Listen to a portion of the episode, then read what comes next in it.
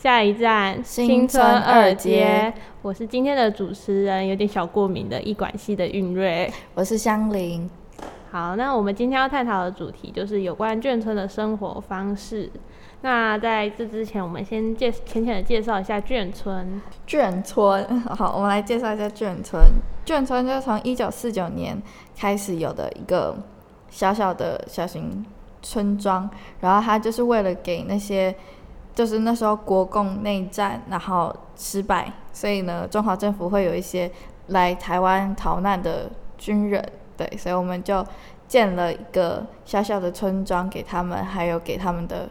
家人们一起住的地方，然后我们所以就把它称之为眷村。大部分都会是一些就是军人啊，跟他的家属。然后眷村通常都落座于就是部队的附近，就是以便你就是以便军人回家，然后如果有什么事情的话，也可以很快速的赶回部队。对对对，像我妈妈之前他们住的眷村就是在靶场旁边嘛，然后。像香林这现在也是住在眷村里面，没有没有，现在没有了。我们现在搬出去了。我小时候住在就是那个，也是住在眷村，然后是在一个桃园的一个六栋幺哦的。对对，然后那时候我们查资料的时候也有发现，现在眷村就是因为有慢慢在消失，没有在住人嘛。但是现在的眷村就是就台北跟高雄会坐落比较多，那台北会比较密集一点这样。然后高雄的居住人口比较多。对对对，然后有一些眷村就是慢慢的会发展成一些就是可能文创一点的地方，像是台中的彩虹眷村之类的地方，就会开始慢慢改改建他们，让他们变成一些就是。比较富有文化历史，让大家可以去参访、去走走看看。对，让这个文化不会没落，这样。对。然后政府也会定期的办一些，比如说眷村文化节之类的东西，让大家可以更熟悉、更了解，然后不会忘掉，不会忘掉它。对。然后我今天想要探讨的是，想说，就是因为像你之前住过眷村嘛，我们想要探讨一下，看看就是眷村里面的生活和我们。就是可能不是眷村的人，生活方式有什么不一样？这样，嗯，对。那比如说，像是我们从饮食方面来讲，像眷村人的人，他们可能就会比较常吃一些面食，因为从北方来的，北方很北方很多食物都是面食，所以我们就会很有很多什么面呐，然后各种从面食出发的食物。对，然后好像听说也都是自己在家就会擀，对，对我们我们会就是。通常妈妈们都会就是一代传一代，所以大家都会做一些基本的呃面食之类，就像可能有的人很喜欢做面包、做水饺啊，然后可能会擀一些饼类的东西。对，我们就会自己在家里面做。对，就是可能还有面疙瘩什么牛肉面疙瘩、牛肉面、刀削面啊什么的。对，然后就可能会跟我们一般住外面比较吃的比较多元、比较不一样的这样。然后住外面可能比较多人，如果妈妈没有煮饭，比较多可能会是吃外食啊，点外卖什么的。嗯，对。但是通常在眷村的妈妈们都会是家庭主妇，都没有在外面工作，所以都会是三餐妈妈自己弄。对，比较多是这样。那你们家之前住在眷村的那个时候，妈妈也是一样嘛？就是可能妈妈或是阿妈也是一样。对，就是妈妈是家庭主妇，就会一整天都待在家里面，然后他们就会弄三餐啊，然后就是照顾啊什么什么的。那很酷哎！就只会因为爸爸有一方，通常啦，眷村里面都会是伪单亲，就是因为爸爸很长时间会待在部队，没有办法回家，所以就变成只有妈妈一个人在照顾。嗯，对。然后还有就是我们可能谈到就是眷村他们邻里之间的关系，哦，像邻里之间好像就是听说就是大家都会认识谁是谁这样，因为有小孩嘛，小孩就你知道下课没下课没事，眷村里面一定会有一个东西就是篮球场跟儿儿童游乐场。啊，你放学没事，你就会去敲隔壁家的门说：“哎，我们等一下几点几点去那个操场玩哦。”不然你就会在那边玩一玩，之后就会发现好几个小孩突然出现，然后你就开始认识，然后你就去他家，然后他就来你家，然后你就会认识每一户每一户有谁。对，那好像之前也有听说，就是有的眷村，他们就是可能会在门牌或是门前就会挂一些军阶之类的东西。对，就是古比较年代久远一点，也不能讲年代久远，就比较不是新式眷村，比较就是属于那种日式建筑还是刚建的那种眷村，你可能就会看到它的门牌上面就会写什么李将军之家，或是什么某某谁，然后或是什么称谓的人的家，对。然后在我们之前做过的一些功课里面有发现，就是眷村有一些美食，像是什么菜饭啊之类的东西，那些台湾好像就会比较少出现。少哎，但我那时候也有问，有问我妈说为什么做菜饭，她说可能是以前的人很懒吧，你知道 还要炒菜还要煮饭，那我全部丢在一起煮，反正最后都可以一起吃。对，所以那些就是可能会比较偏向就是。比较偏向就是在大陆那边会比较会出现，就可能台湾就比较少，对，没有那么常见。你在外面的店也很难吃到菜饭，比较少人会做。我们这里就比较多是面食为主，这样。嗯，还有就是我们可以谈一些，就是比如说眷村的有有没有什么一些节日，像是。呃，比如说眷村有可能会跟军人会去做一些连接，会有一些节日这样。对我们比较常过的就中秋节是一定的嘛，然后可能偶尔会过一个九三军人节，因为通常那个时候会放假，但是其实放假的人也不多，因为他是轮班，就是可能也只有少数几个人的家里面的爸爸会或是谁可以放假，所以其实九三卷节也不会太常过，就最常过可能就是中秋节。然后偶尔可能就是为了小朋友，可能还会过过个万圣节啊，或是圣诞节会有个什么所以那些比较国外的节日，你们也是会过？对，也还是会过，毕竟就是小孩还是会喜欢嘛。哦，那个那你们会在那个方面，就是比如说有什么比较特别的地方吗？就是就嗯，中秋节可能比较特别嘛？像我们我们我们眷村就是大家会一起去篮球场上面烤肉，然后。就会有那种什么，你知道脱脱衣式的卡拉 OK 机啊，然后也会有有几个军，就是部队会派几个小兵过来帮忙，可能帮忙大家生火啊，或是维持一下周遭的环境什么的。对，所以你们是有一个广场，会大家一起在那里活动。那也不算广场，就是篮球场，就是你在学校看到的最最大型的那种篮球场，就是正中间会有一个篮球场，然后旁边就是儿童游乐场，所以大家就会在篮球场上面。然后烤肉啊，干嘛唱歌啊，然后聊天喝酒什么的，就跟我们现在的就是那种那种应该要怎么讲？那种社区形态，对，有点像，有点像。就其实它是一个小社区。那我们既然讲到眷村文化，那我们就请就是有在眷村生活过的香菱，跟就是请他 call out 他的妈妈来做我们节目的嘉宾，所以我们有一个。非常特别的嘉宾就是我们的马姐。嗨，大家好，我是马姐。Hello，那我们想要就是请您跟我们介绍一下，就是以你的角度来看，因为是就是刚刚有听香菱说，就是眷村基本上都是以就是就是妈妈的身份基本上都是家庭主妇嘛。我们想要请你以你的角度来看一下，就是眷村跟在外面生活有什么比较不一样的地方。好，呃，我们其实，在就是在我们村子里面，我们都讲村子啦。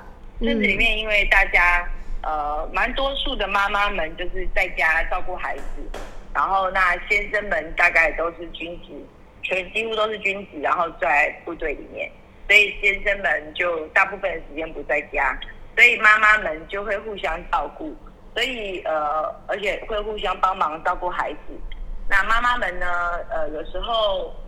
呃，比如说某一家的妈妈做了什么菜，做了多了，她就会分给其他家的大家一起吃，这样。那有时候我们也会因为，呃，小孩很小，妈妈一个人做饭只给一两个孩子吃的时候，其实是很难做的。那等于只有一个大人吃。那我们有时候也会几家人约了一起吃晚餐，这样子就可以多几道菜。然后可能一家做个一两道菜，然后大家一起分享。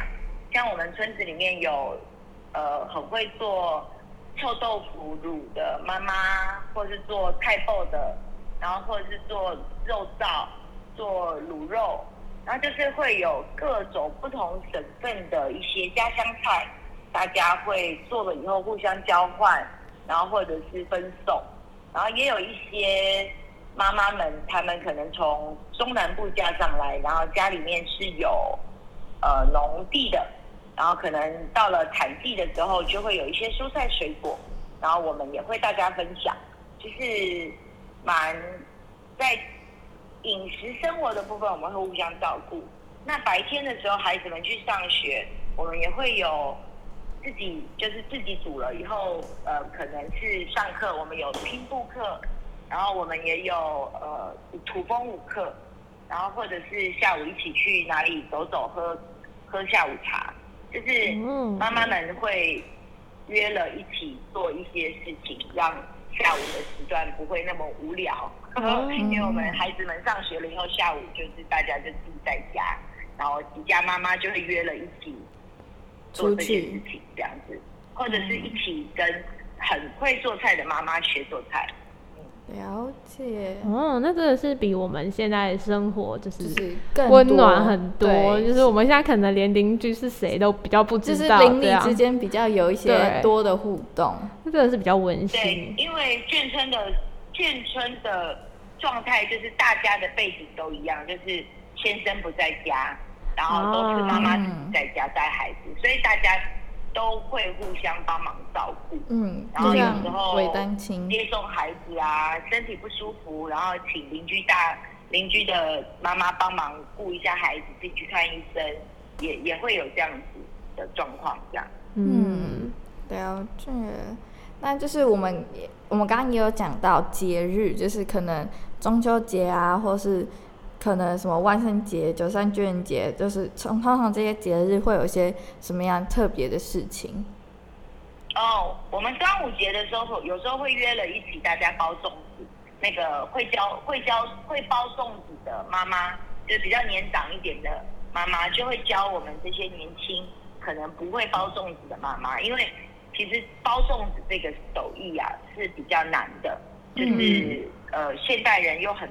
习惯其实就是直接订订店家卖的，对，可是自己包出来的味道就是有那个不一样，所以我们可能端午节的时候，我们就会几家约了一起跟某一位会包的学包粽子。嗯，然后中秋节呢，我们就是你知道，呃，这几年来大概已经有二十多年了吧，在台湾中秋节已经变成全民烤肉节了嘛。对，那我们眷村是这样，我们村子里面有很大的篮球场，然后有很大的草地，然后有很大的空公共空间，然后也有呃孩子们的游戏区，跷跷板啊、溜滑梯啊这一类的，荡秋千啊、单杠啊、健身器材都有。那我们就会呃在中秋节的时候，我们会呃所有的就是会约大家就全部一起在篮球场，就除了草地以外的地方。在篮球场啊，或者是停车格，就是大家把车子移动到其他地方去，然后我们会一起烤肉，然后会，当然我们是都会是几家几家聚在一起一炉，可是因为大家互相都认识，可能，然后中秋节有放假的爸爸们，就会看到这些爸爸们拿着啤酒瓶到处游走，然后到处聊天，到处吃，到处喝，那个是我们在中秋节会做的。对中秋节会做的事情，然后万圣节的话，我们会办那个呃，也是会装扮，然后就是带着村子里面的小朋友，然后到每一家去，也是喊不给糖就捣蛋，去扣去这样，这是比较现代的的活动啦。那其实我自己小的时候也跟着外婆和奶奶住过一小段的时间的眷村。那个时候就没有这些活动。那那个年代的妈妈们下午都是约在一起打麻将、国粹嘛，就是会会约在一起发挥国粹。那那个时候我还是小学，呃，幼稚园的阶段，那我就是在旁边睡午觉，然后睡起来以后就会有一些呃，我要叫婆婆或是奶奶的，会准备甜汤，呃，比如说白那个木耳汤啊、红豆汤啊。呃呃，小汤圆啊，绿豆汤啊，就是看季节，夏天就有绿豆汤或者是白木耳汤，冬天呢就会有红豆汤。就是那些妈妈们下午打麻将，可是他们会呃去谁家，谁家的妈妈就会先准备准备甜点麻将后的点心，对小点心。那这个是早期比较早期，这个如果讲早期，这个大概是呃四五十年前的眷村。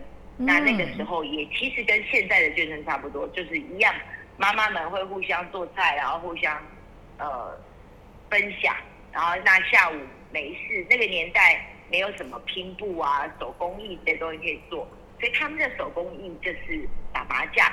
但是那个年代也有这个家庭手工代工，就是很多妈妈们会聚在一起，帮那个一些电子工厂把那个晶片的接头接起来，或者是呃呃人造花的店做那个人造假花，我们会就是绕那个纸圈在那个杆子上面，然后再把叶子跟花绑上起来。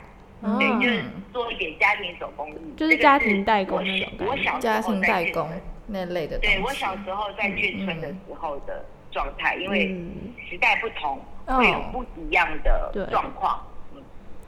那就像你刚刚讲，就是你你说你住过以前比较古古早一点的眷村，跟比较现代的眷村，那你觉得就是在这两个，就是你都住过的情况下，你觉得？有什么样的特别不一样的地方？就像是现代眷村，可能在以前以前会有东西，可能现在已经慢慢没有，或者是对对比较特别的。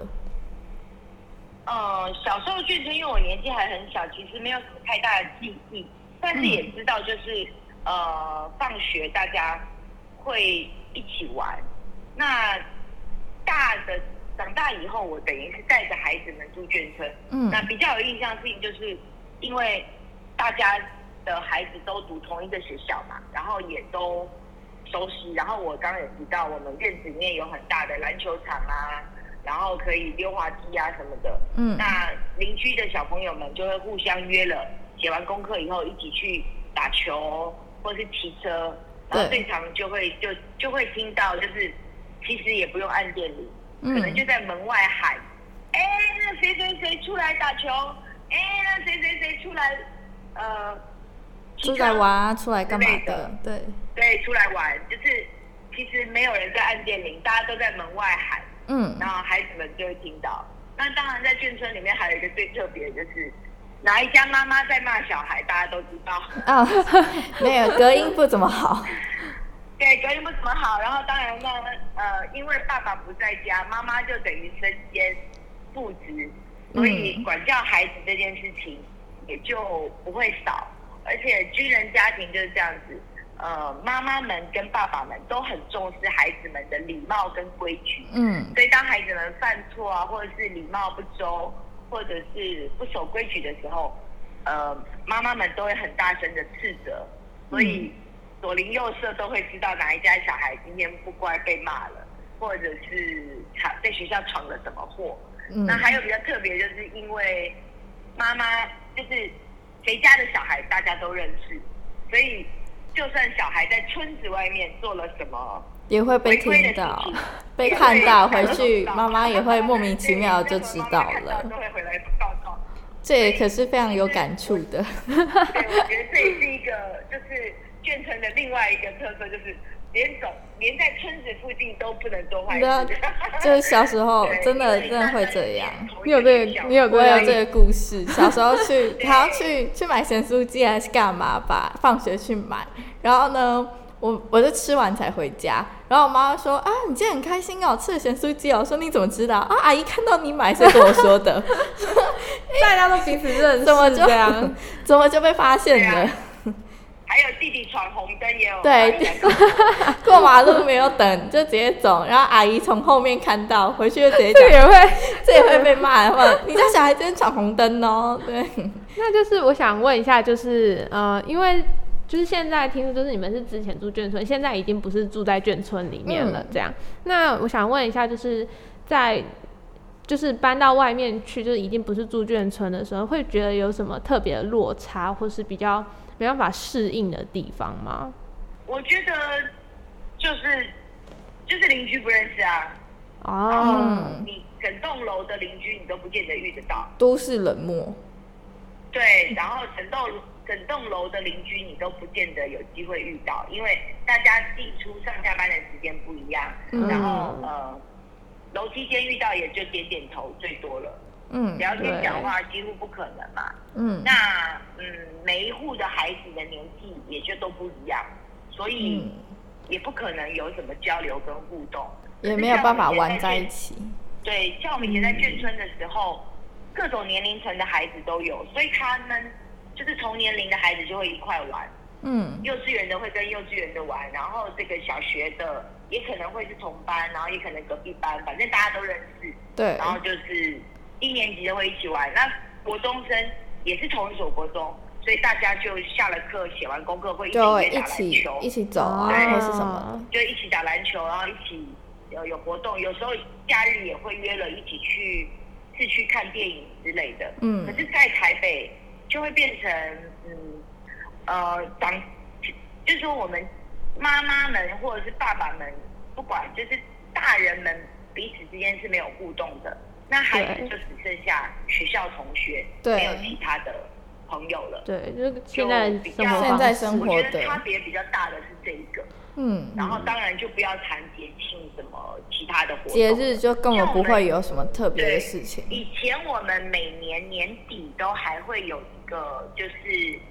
村里长的，就是村里面的干事选举，就很像现在台在在都市里面大楼管理委员会的概念，嗯，选公寓大厦管理委员会的概念，会选出呃主委啊、副主委。那我们以前叫村长、副村长，嗯，然后财务委员，嗯，那那个时候就会所有村。村子里面所有的住户都要出来投票，啊，去开会什么的。对，去开会，然后那我们前就是呃这一年度当完村长的人，也可能会准备呃火锅啊、姜母鸭啊大家一起让大家暖身子，因为都是十二月底冬天嘛，这个选举嘛，对，所以也是我们另外一个特色的聚会，就是会有这样子的东西。那在台北或者是在其他外面的话，除非是住社区大楼，才会有一些公共区域，你有可能跟社区大楼里面的邻居有互动。那如果是住一般老式的公寓，基本就不太会。在在台北不太会有什么多的互动，可能中南部的中南部的风就是这个呃人跟人相处的风，可能就是比较长时间住在那边吧。可能就比较中南部的，可能就算是住公寓，也可能会有一些互动。但其实中南部蛮多人都是住独栋，对，然后不然就是住像我们家，像我们家就是住独栋。那如果住独栋的话，其实跟邻居也未必会有一些互动，因为你自己就住。对，像我们自己就是住那个，嗯，就自己的。我们自己就是住在巷子里面，但是不一定就是你。邻居都认识，可能就只认识亲戚这样。然后之前也是有住过公寓，但是你也很少会跟上下楼你基本上不认识你旁边的邻居，就连对门的都不太会熟悉。对，就可能就是现代都市冷漠吧。对，现在大家都很忙。在里面，就是你对门的、你楼上的，大家都认识。然后有时候连就不同栋也好，同栋也好，大家也都会互相分享一些美食。然后或者是一起去逛街，一起去嗯。学点什么，做点什么事情，然后孩子们互相照顾这样子，然后甚至呃孩子们也会一起管教，啊，比如说哪一家的儿子跟哪一家的儿子打了架，或者是在球场上有一些争，那。就是可能一个妈妈就会骂两三家的小孩，不用不用三个妈妈出来骂，一个人就把妈妈全部一起解决。对，就全部一起好好教育。对 那妈妈们彼此也都有默契，就是做错事就是要被管教。嗯嗯，谁家的小孩？哦，对，我们也不会分彼此，然后也不会有妈妈能说，哎，你凭什么骂我小孩？嗯，可是像现在在在都市里面，啊，他就觉得犯了错。这是我小孩，干你什么事？对，很多是很多家长就会是，这是我小孩，我管教就好了，干你什么事？嗯嗯，真的是差蛮多。对，我觉得这是蛮大的差别。嗯，好，就是谢谢香芋妈妈带来那么精彩的分享，这样就好。好，那我们就拜拜，拜拜。好，拜拜，谢谢大家，拜拜。那我们今天就是会介绍眷村，就是因为我们。艺管系一年级，我们这是在期末有展演，或是我们要关于眷村的一个独剧，这样。对，就是有兴趣的人，我们会在这个月的，哎，是六月六月，对，我们会在六月十原本是定十七号，然后原本是线下的方式会去展现给大家。因为疫情最近有点严重，所以我们可能改成线上，但是日期呢会在之后再公布，所以有兴趣的人就可以再跟踪我们一下我们的一些资讯。对，我们会有，我们原本是预计会有。一个独剧，然后会有一个小小的展览，展览这样静态展。然后原本是会有，嗯，有点像演讲，请眷村，就是现在发展眷村的人，就是请他们来进行一个演讲。但是现在不确定还有没有，但是。我们还是一样有很多的活动，就是一样持续可以关注我们的活动，这样。就是有兴趣的都可以再持续跟踪我们的任何的一些消息，对。对。我们会就是会在那上面更新。我们这次的独剧的名称就是我们的下一站新村二街，对。好，那谢谢大家的收听，拜拜，拜拜。